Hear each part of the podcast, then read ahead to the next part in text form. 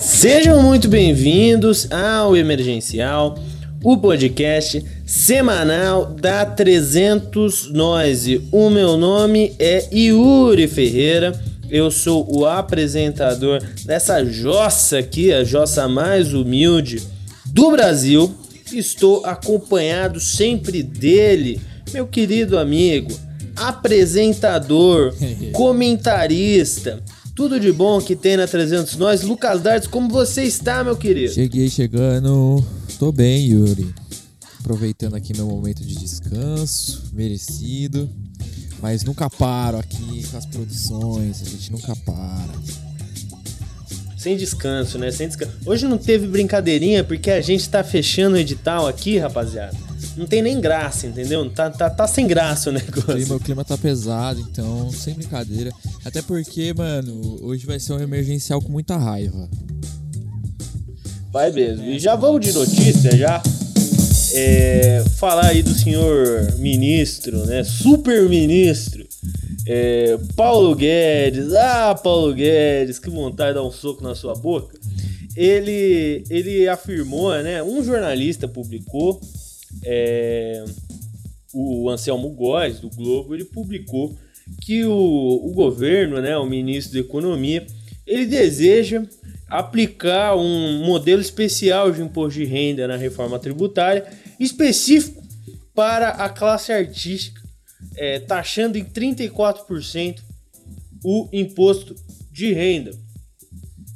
Se você é adulto ou se você não é pobre, é, eu particularmente sou pobre, então, mas sei dessas coisas porque eu sou louco. É, o imposto de renda no Brasil ele tem três faixas, né? Uma de é, 7,5%, uma de 15% e uma de 22,5%. A variada a sua renda, quem ganha acima de 4 pau paga 22,5%. É, e o senhor Paulo Guedes tá planejando aí faz algum tempo, né? Ele que entrou em 2019 ainda não fez bosta nenhuma, só, Só enche falou o que saco. vai privatizar. Só enche o saco, fala mal de pobre, entendeu? E aí agora ele falou que ele vai fazer a reforma tributária dele, que tá tramitando aí faz uma cota já. Ele não apresenta o projeto final, etc. Enfim, tá uma várzea esse negócio da reforma tributária. Mas só para lembrar um caso, né? No ano passado, o Paulo Guedes ele sugeriu o fim do imposto da isenção fiscal que existe no Brasil para livros, né? Então, é, no novo modelo de imposto de valor agregado, que é um, enfim, um modelo é, consolidado aí no primeiro mundo de tributação, é, as empresas de editoriais, né, que, enfim, é, têm um regime de tributação especial, onde elas não pagam imposto, pagariam a pa- passariam a pagar um imposto de 12% é, sobre, sobre a sua produção. Isso, qual que era a justificativa disso, Lucas? A justificativa é, a gente passa a taxar os livros porque a gente não pode criar isenções fiscais e assim causar é, distorções no processo tributário brasileiro. Essa é a lógica. Só que o Paulo Guedes, por algum motivo, né, agora ele tá falando em taxar em 34% a renda do artista brasileiro, artista brasileiro que está sem trabalhar praticamente, em sua maioria, desde o ano de 2020 por conta da pandemia, não tem evento, não tem merda nenhuma. E não se falou sobre regime de isenção. Então, se você é artista e ganha mil reais por mês, você vai ter que dar 34% da sua renda pro governo federal, entendeu? E basicamente o que está sendo falado, por exemplo, a gente puxa aqui do Tenho Mais Dias Que Amigos, é, a fala do Leonardo Antonelli, que ele é um, um, um especialista de direito tributário. Ele fala que esse é um exemplo clássico da utilização do poder tributário para destruir, né? Então o governo Bolsonaro ele faz ataques sequenciais à cultura, fala que artista só serve para dar o cu e fumar maconha, o que a gente faz mesmo, mas não é só isso. E agora tá propondo um ataque direto na renda do mercado que mais foi afetado pela pandemia. Isso é uma bizarrice. O Brasil não cobra imposto sobre lucros e dividendos. O Brasil não cobra imposto para especial para rendas acima de 20 mil reais, entendeu? 20, então, o seu pai que ganha 5 mil reais por mês sendo gerente do, do, da Caixa Econômica Federal, ele paga o mesmo tanto de imposto que o Jorge Paulo Leman, que o Ike Batista, que os bilionários brasileiros. É o mesmo imposto de renda, o mesmo sistema de tributação. Mas o artista, o cara que faz show, ganha 200 reais de cachê, vai ter que pagar 34% de imposto de renda. Isso é uma vergonha, né, o Dardes? Com todo respeito. Ah, é uma cara de pau sem tamanho desse governo que, como bem você levantou a fala aí, né? Só pensa em destruir a cultura. Desde o início, com a dissolução do Ministério da Cultura, com as políticas que têm sido feitas, né, de, de implemento, a, de incentivo à cultura, que são cada vez menores. E não vem falar que a Lei Aldir Blanc é um, um, uma proposta que vem do governo, porque não veio tá? A gente aqui na 309 já discutiu sobre isso. A gente sabe que isso não é uma vitória, não é uma, uma proposta que partiu do nosso governo federal. Isso foi uma vitória dos nossos é, políticos e pessoal da caixa artística que lutou para ter esse, esse auxílio. Um auxílio que chegou em pouca gente, que teve uma péssima divulgação, que não conseguiu ajudar quem deveria. Então, é uma cara de pau sem tamanho, essa reforma tributária é uma meteção de louco do caralho, porque falou que ia ter é, isenção até cinco salários mínimos, e aí parece que a proposta vai ser menos dessa metade. O, o senhor Paulo Guedes é um metedor de louco com o seu liberalismo aí ortodoxo, vai levar pobre para pior ainda da, da linha da pobreza. E é isso que aguarda pra gente. É, amanhã, é, amanhã. Amanhã praticamente já tem eleição, na realidade, né? E pensar bem aí no que, uhum. que a gente uhum. vai fazer, no que, que a gente está pensando. Porque se essa reforma passar, o que é muito provável, né? Já que o Congresso e Senado vem muito aliado aí com o governo, o que, que espera pra gente aí nos próximos anos, pra classe artística, né? Só tomar no cu a partir de agora, praticamente, né? Exatamente, exatamente. Não tem, não tem o que tirar nem pôr, Lucas Dardes. E toca a próxima aí, vai. Aqui a notícia, assim, para quem gosta de hardcore, provavelmente ficou sabendo disso. Se você não é antenado na cena de hardcore de São Paulo, do Brasil, né? Você pode pular aí. Não, não, não, precisa nem ouvir, né? Porque o Garage Fuzz, que é uma banda antigaça, antigaça, mais de 30 anos de carreira aí, praticamente. É, lá do comecinho dos anos 90. O vocalista, um dos fundadores, o, o Alexandre Cruz, também conhecido como Farofa, é, ele anunciou a sua saída da banda, ele tava se mudando para Israel, se eu não me engano, vai morar com a família lá e tal, e aí por conta da distância, enfim. É, ele tem outros projetos, ele também é um artista, um artista plástico, visual, inclusive as artes dele são muito loucas, procura aí pelo Cesper, Alexandre Cesper Cruz. O cara manda muito, assim, tem uma, uma arte muito da hora, assim, sou, sou bastante fã. E, enfim, ele anunciou a saída e já anunciaram um novo vocalista, que vai ser o, o, o Vitor, uh, antigo vocalista da Bullet Bane, que agora tá cantando numa banda chamada Dharma Nambi. E ele vai substituir aí o, o Farofa. E rolou uma polêmica aí, né? Porque o Vitor é um cara bem mais novo do que, do que o Farofa, no caso, né? Que já tem uma passagem pelo hardcore e. Enfim, né? Vamos ver aí como que vai ser essa nova dinâmica da banda com os novos lançamentos, se vai encaixar ou não. Não dá para falar nada porque, até onde eu sei, acho que não saiu nenhum som ainda. Se tiver saído, aí depois vocês me avisem que a gente escuta, que a gente dá o nosso parecer, né? Mas, enfim. Um abraço pro Arthur do, do Bullet Bane, um abraço para todo mundo, Fernando, todo mundo do Bullet Bane, adoro você. Um abraço viu, aí também pro Bullet Bane. E, enfim, é isso. O Garage Fuzz aí com uma nova novo vocalista, vai dar uma nova roupagem aí pro som, vamos ver qual que vai ser dessas novas ideias. Ô Dardes, eu não abri essa notícia, eu só li no roteiro. Karaokê no Spotify? Karaokê no Ponto Spotify. de interrogação. O que é isso? Então, o que, que, vai acontecer? Aparentemente, aparentemente, o Spotify registrou uma, uma patente aí, é, de acordo com, com a Digital Music News, a plataforma fez aí um negócio chamado de sistema de processamento de karaokê que aparentemente vai ter a faixa de áudio lá. Ele, sei lá, vai ter um algoritmo, alguma coisa tecnológica lá que eu não faço ideia do que, que vai acontecer, que oferece essa faixa de fundo, tipo a backing track com para reprodução lá para você poder cantar em cima. Então, parece, né, que a gente vai poder cantar em cima agora de algumas músicas. Não sei se vai ser em tudo, né? acho que vai, vai precisar de alguns trâmites legais aí para pegar essas faixas de áudio, mas eu acredito que as mais famosinhas assim vai vai vingar, né? Ó, não sei, você gosta de karaokê, Yuri? Não. Aí, ó. Aí fica foda. Eu, eu, eu gosto mais. mas assim, eu sou meio envergonhado, não sei cantar muito bem, mas, mas eu canto, tá ligado? Eu gosto de cantar um Backstreet Boys, assim, pá, com os amigos, quando você tá já naquele nível ali de, de sobriedade. Então, né? mas você não acha, você não acha, eu vou, vou interromper aqui, porque eu, eu acho que a graça do karaokê é você primeiro tá embriagado, segundo tá com amigos, terceiro num lugar de fazer karaokê, entendeu? Karaokê não é legal em casa. Em casa você canta música normal. Sim, sim. Eu, eu, eu acho que. Karaokê sem microfone não é nada. então, eu acho que perde um pouco a mágica mesmo do, do, do karaokê, com certeza. Mas, sei lá, pra quem. Enfim, tem gente que gosta de, de meter o louco que é cantor, né? Ah, sei lá, tem gente que gosta. É, então, pra você fazer um videozinho no Instagram, pra você é, treinar a voz, tudo bem. Mas o negócio de karaokê não. E outra coisa, muito do bom de você ir pra karaokê, eu não sou muito fã de karaokê, mas eu já apreciei karaokê.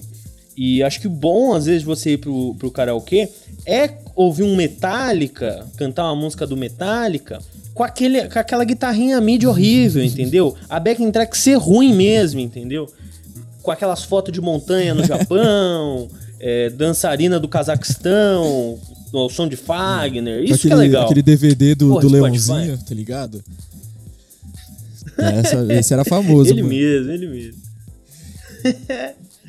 Inclusive, karaokê de DVD tá valendo. No Spotify não, mas no DVD. É, eu acho que assim, poderia ter funcionalidades é. melhores, né? Spotify acho que tem muita coisa para melhorar antes de pensar nessa porra, mas né. Já já a gente vai voltar no Spotify. Eu não uso Spotify, então. É, a gente já volta lá. Eu uso o Deezer por causa do Globoplay, viu? É, eu recomendo. Eu já usei o Tidal também, acho o Tidal bala. É, acho todo mundo bala, menos o Spotify. e, sabe, outra coisa que eu não acho bala, Lucas Artes, é a querida banda Legião Urbana Nossa, aí, né? Parça. Que que tá sendo alvo, né, de uma grande polêmica judicial, porque o filho do Renato Russo, nosso querido Giuliano Manfredini, é, no, no ano passado, né, ele descobriu que o Legião tinha um monte de material que não tinha lançado que ninguém queria lançar, nem o produtor, nem o Renato Russo quando tá vivo, nem os outros caras da banda, mas ele tá precisando de uma moeda e falou: "Porra, vou soltar esse bagulho porque enfim, o que não falta é fã de Legião Urbana otário, como de todas as bandas. Isso não é um juízo de valor, não. E enfim, esse processo está correndo aí. Nessa semana, o nosso querido Superior Tribunal de Justiça, o nosso STJ, é, ele deu causa para Dado Vila Lobos e o nosso querido Marcelo Bonfá para utilizarem o nome Legião Urbana para fazer shows e eventos, etc., sem autorização do Juliano Manfredini, o filho do Renato Russo. Russo. É, resumidamente, agora eles podem fazer shows, mas eles não podem explorar a marca, comercializar produtos e licenciar, é, enfim, fazer merch do, do Legião Urbana. Enfim, né? É uma, é, é uma situação aí que é, o mundo inteiro tá torcendo pro Legião Urbana, justamente pro Legião Urbana não lançar mais música. Me parece uma coisa é, boa, assim. Enquanto o filho do, do Renato Russo é, parece tá querendo que a gente ouça mais Legião Urbana, né? E eu não sou a favor disso. Mano, mas uh, assim, o no caso, o filho do Renato Russo quer lançar as paradas e aí o Dado e o Marcelo Bonfá entraram com a ação ou foi o contrário? O, exatamente isso. Exatamente isso. É, é, é porque eu não sei, justamente, eu não sei se esse processo, no caso, foi julgado no STJ, diz respeito à questão das músicas, né? Mas é, eu sei que essa questão também tramita acredito que as coisas estejam correlacionadas. Mas, resumidamente, a história é: o filho do Renato Russo descobriu uma porrada de material não lançado e quer soltar. É, e a banda não quer soltar. É. Complicado, complicado. Eu, eu acho todo mundo envolvido nessa história. Eu, eu não tenho saco pra essa galera do Legião Urbana. Mas é isso. Eu acho o Dado Vila Lobos gatinho. mas é isso. Vamos ver aí. Eu espero que eles não voltem a fazer Vamos ao lançamento. Eu espero, mas tudo bem. Tudo bem. Não vou, vou, não vou me estender. Ah, se fizer, eu não vou. tá, vamos lá. Vamos pro lançamento da semana, Lucas Dades. Você começa, que hoje você ouviu mais coisas, hein? Eu só ouvi uma coisa. Eu ouvi basicamente só metal. Só, só heavy metal aqui. Eu tô voltando. Eu tô, eu tô sentindo que aos poucos eu tô voltando a ser muito metal. Meu cabelo tá grandão. E, mano, é foda. É, é tipo um negócio que volta assim às vezes. Eu tenho minhas recaídas e ultimamente eu tô numa fase. Eu, eu, eu acho que isso é efeito colateral da vacina, entendeu? A vacina Pfizer me deixou metaleiro novamente. Mas vamos lá. É, o Born of Osiris é uma banda de, de metalcore, de gente. Já faz anos que os caras estão na estrada. Tipo, esse, se eu não me engano, é o sexto álbum. Já, já, já, mano, bastante assim. Os caras já estão há muito tempo na estrada. E chamado, né, intitulado de Angel or Alien. Eles que tem uma temática assim, sempre voltar para umas brisas meio sci-fi do Egito, maluca assim, né? E a, eu sempre gostei bastante de uma banda, acho uma banda legal, tal, mas esse álbum aí ele é o maior da banda até agora, é o mais comprido. Isso me incomodou um pouco, porque acho que tem muito som que não leva a lugar nenhum, não, não traz nada de novo, é um grande né, um resumão da carreira dos caras. Então tem ali Chug Chug, uns riffzinhos quebradinhos. Tem. Chug Chug, tem tecladinho, tem gritaria, tem vocal limpo, tem, tem swap lá, tem, tem uns dedilhados, cara, quatro. Sabe, essas paradas aí que já é a marca registrada. Tem alguns momentos legais, mano, principalmente pro final do álbum, assim, as últimas quatro músicas do álbum tem tipo 14, tá ligado? A última aparece ali um sax, uma coisinha. Todas as músicas que tem elemento eletrônico, os elementos eletrônicos são sempre no fim, praticamente. Então, assim, é, é um álbum meio, assim, meio desapontante, assim. Nem sei se essa palavra existe, né? Mas não que eu esperasse muito. Mas, assim, tem potencial. só não sei o que os caras estão pensando, assim. Porque é uma fórmula, eles já seguem essa fórmula há anos. E funciona. Os fãs gostam, mas, assim, pleno 2021, não sei se tem mais fôlego, tá ligado? Então, fica aí a, a reflexão. Os caras do Born for. E ainda falando de metal, vou comentar aqui do At the Gates, o The Nightmare of Being. Bem legal, assim, o, o, o At the Gates, no fim, é uma banda muito importante, principalmente pro, pro death metal melódico. Então, os caras são pioneiraço, assim, dos anos 90, na cena de Gothenburg, lá na, na Suécia. E eles ficaram muitos anos sem lançar. O último álbum que eles tinham soltado, assim, nos anos 90 foi Slaughter of the Soul, que é um classicaço eterno. E eles voltaram em 2014, e aí voltaram a fazer show, lançaram um álbum, lançaram outro em 2018, e aí lançaram esse agora em 2021. Que, assim, é de novo que a banda vem fazendo, né? E aqui, perdão, ouvinte, por estar recomendando dois álbuns que são a mesma merda do que a banda já fez a vida inteira. Mas é o o que tinha pra semana e ele até tem uns momentos interessantes nesse álbum, vou falar pra vocês. Eles misturam um pouco de jazz em alguns momentos, inclusive também tem um sax que aparece ali em, em acho que na música 4 ou é a música 6, eu não lembro.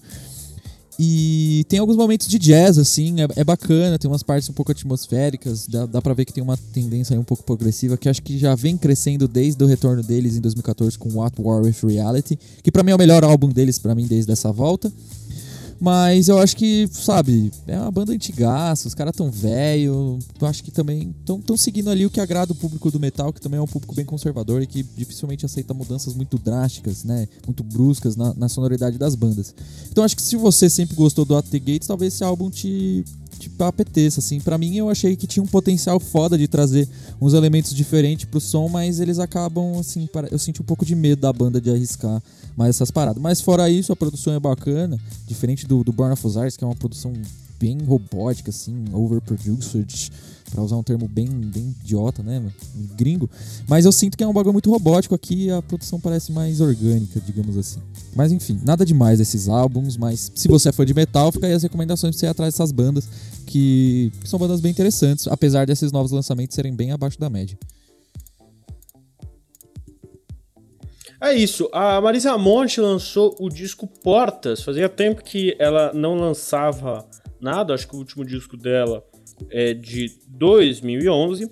E Portas é um baita de um disco. Achei um disco bem bom, com boas composições. Com a cara de Marisa Monte, é claro, né? A intérprete tem o jeitinho dela de fazer música. E acho que para quem gosta é, vale, vale dar uma ouvida. É, com certeza é um dos lançamentos mais sólidos da carreira dela. Tem letras interessantíssimas. Ela tomou uma pegada um pouquinho mais política, porque o momento merece. Mas é bem otimista o disco. É, é bem na pegada do, do, do, do, tra, do trampo dela, de, enfim, azul, amarelo, anil, carvão e anil. Eu não lembro o nome de todas as cores desse disco. Do, do enfim, do trampo dela dos anos 90. É, eu acho que foi muito do que faltou no, no segundo disco dos Tribalistas. Veio para cá, porque tem muita música interessante, muita inventividade, participações incríveis, inclusive da Flor, né, que é filha do seu Jorge, matando a pau, matando a pau. E o disco é bom, tem os seus 48 minutos, as suas 16 músicas, como um bom disco de Marisa, de Marisa Monte. Foi feito para ouvir em CD, né, porque ela é da, dessa época aí. Então, vai lá dar uma ouvida, Portas, vale a pena. Não é nada, ó, sensacional, mas é, é bacana, é bom. Eu, particularmente, que adoro Marisa Monte, fiquei muito feliz com o resultado. Oh, só aqui na 300 Nós você vai de AT Gates, né? Death metal melódico sueco pra Marisa Monte.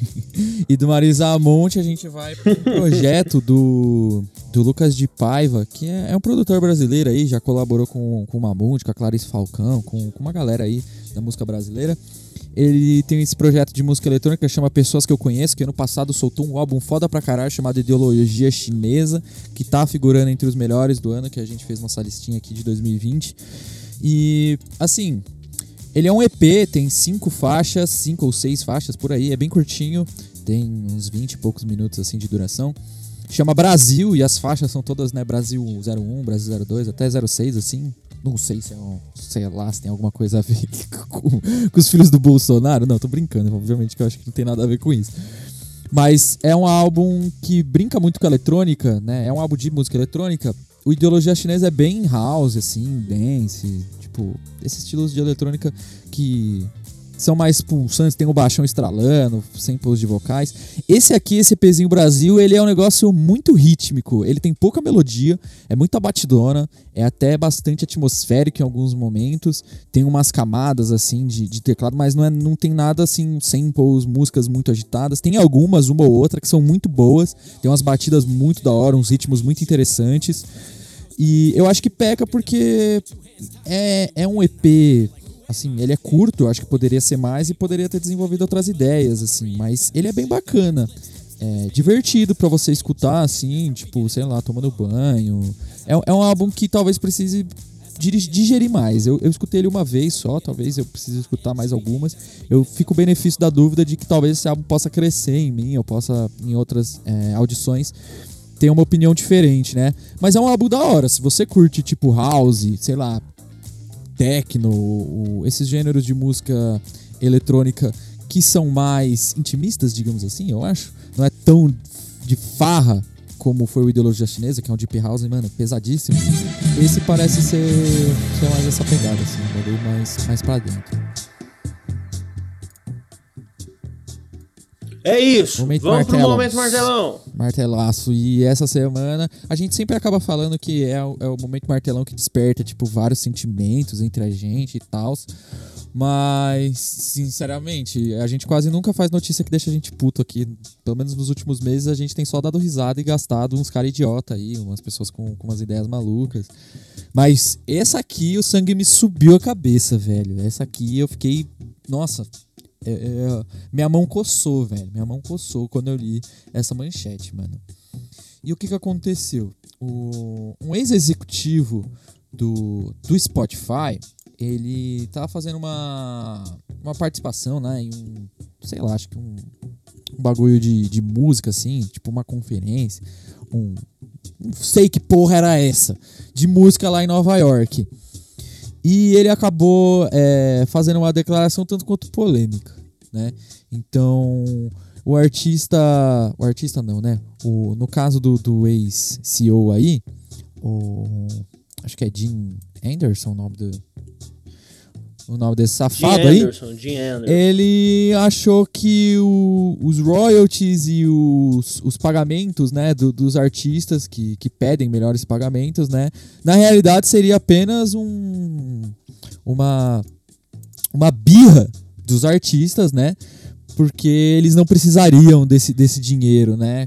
Por conta de, desse stream. Então, no caso, ele dá o exemplo da Taylor Swift, né? Que a, que a Taylor Swift ela não precisa de todos os streams, né? Que ela tem, porque ela já ganha muita grana e, e que por conta disso ela não precisaria, né? Dessa, dessa grana. Mas olha, eu vou falar para você, senhor, senhor é, Jim Anderson, você é um retardado que não olha para o mundo além do seu próprio umbigo, velho. Você é um, é um, é um, um completo Zé Ruela né? Seu chinelão do caralho. que não percebe que para muitas pessoas e para a maioria da classe artística hoje em dia essa é a opção que está tendo, né? É claro que tem outros caminhos que todo mundo está sempre buscando, mas hoje em dia se você quer ter repercussão, você quer estar tá por dentro do cenário da música, você tem que ter sua música nesses, nesses serviços de streaming, né? E você dá essa declaração é, é, é um negócio assim, quase sem cabimento, né? Não, e outra, né? Porque, por exemplo, qual que é o grande argumento dele, né? O argumento é que é, o Spotify resolve o problema da indústria. O Spotify nunca pensou no ouvinte. Não é o ponto, não é o ouvinte nem o artista. É o mediador, que é a indústria fonográfica. Ele fala, o problema nunca foi é, dar dinheiro para os artistas. Quando quem viveu os anos 2000, quem foi ligado, quem lembra do Sopa e do Pipa, os, os, os, as legislações de União Europeia e Estados Unidos para tentar barrar a pirataria, lembra que qual era o principal argumento da indústria fonográfica? Era o seguinte: se vocês piratearem o disco do Metallica, o Metallica não vai receber dinheiro, entendeu? Então não pirateie, porque pirate... a, a, indústria, vender CD, comprar música na Apple Music é a única forma de você financiar o artista, blá blá blá blá, com um monte de arrombado, tipo o Lars Ulrich, falando que era isso aí, não sei o que, que pirataria não pode, piriri pororó. Inclusive, queria mandar um abraço aí pro Noel Gallagher, quando ele falou que, mano, foda-se isso daí, nos anos 90 todo mundo fazia fita cassete e ninguém enche o saco, entendeu? Mas enfim, é Aí agora, agora o problema não é que não tá pagando. O problema é que agora a gente precisa divulgar a música. A única forma de divulgar a música é através do Spotify. Esse é o argumento dele. O Spotify não, é, não foi feito para pagar os artistas, mas para divulgá-los de forma legal. Esse cara tem que tomar um soco na boca, entendeu? Esse cara tem que ser. Tem que ser assim. O cara precisa pegar uma, uma, uma Stratocaster assim e enfiar nele. Não vou dizer por onde, entendeu? Porque não é sobre. E outra coisa, né, Dart? A gente tá. A gente acabou, vocês nos Estados Unidos aí, nossos queridos ouvintes super qualificados, americanos, bilíngues, que falam português também, conseguem acompanhar a rapidez dessa fala. Vocês estão fora da pandemia aí já, já enfiaram a moderna no braço, não sei o quê. Então agora tá tendo evento, tá? The Creator fechou no Brooklyn, Full Fighters tá tocando BDs no Madison Square Garden, tá tudo bem. Aqui o bagulho é outro, tá ligado? E a gente continua com um problema, que é a única renda desses malucos é. é. a porra do streaming, tá ligado? Então um arrombado que re recebe 20 mil play no negócio, se ele fosse vender esse tanto de CD, cada CD a 5 conto, ele tinha ganhado 100 mil reais. Mas aí, como ele tem que vender nessa porra aí do, do Spotify, ele ganha 5 dólares. Ah, Aí você vê que é, não tem como É o fim da picada essa porra. Tipo, o um maluco é um empresário e, tipo, eu até entendo a visão dele, dele falar que ah, o problema era distribuir música. Mas você vai falar que uma empresa como a Warner, como essas grandes distribuidoras de fato de música, faziam essa merda, velho, até 20 anos atrás, distribuía, tá ligado? Distribuía e agora o, Spotify ele surgiu com então, essa premissa, que... né? Que o problema sempre foi esse.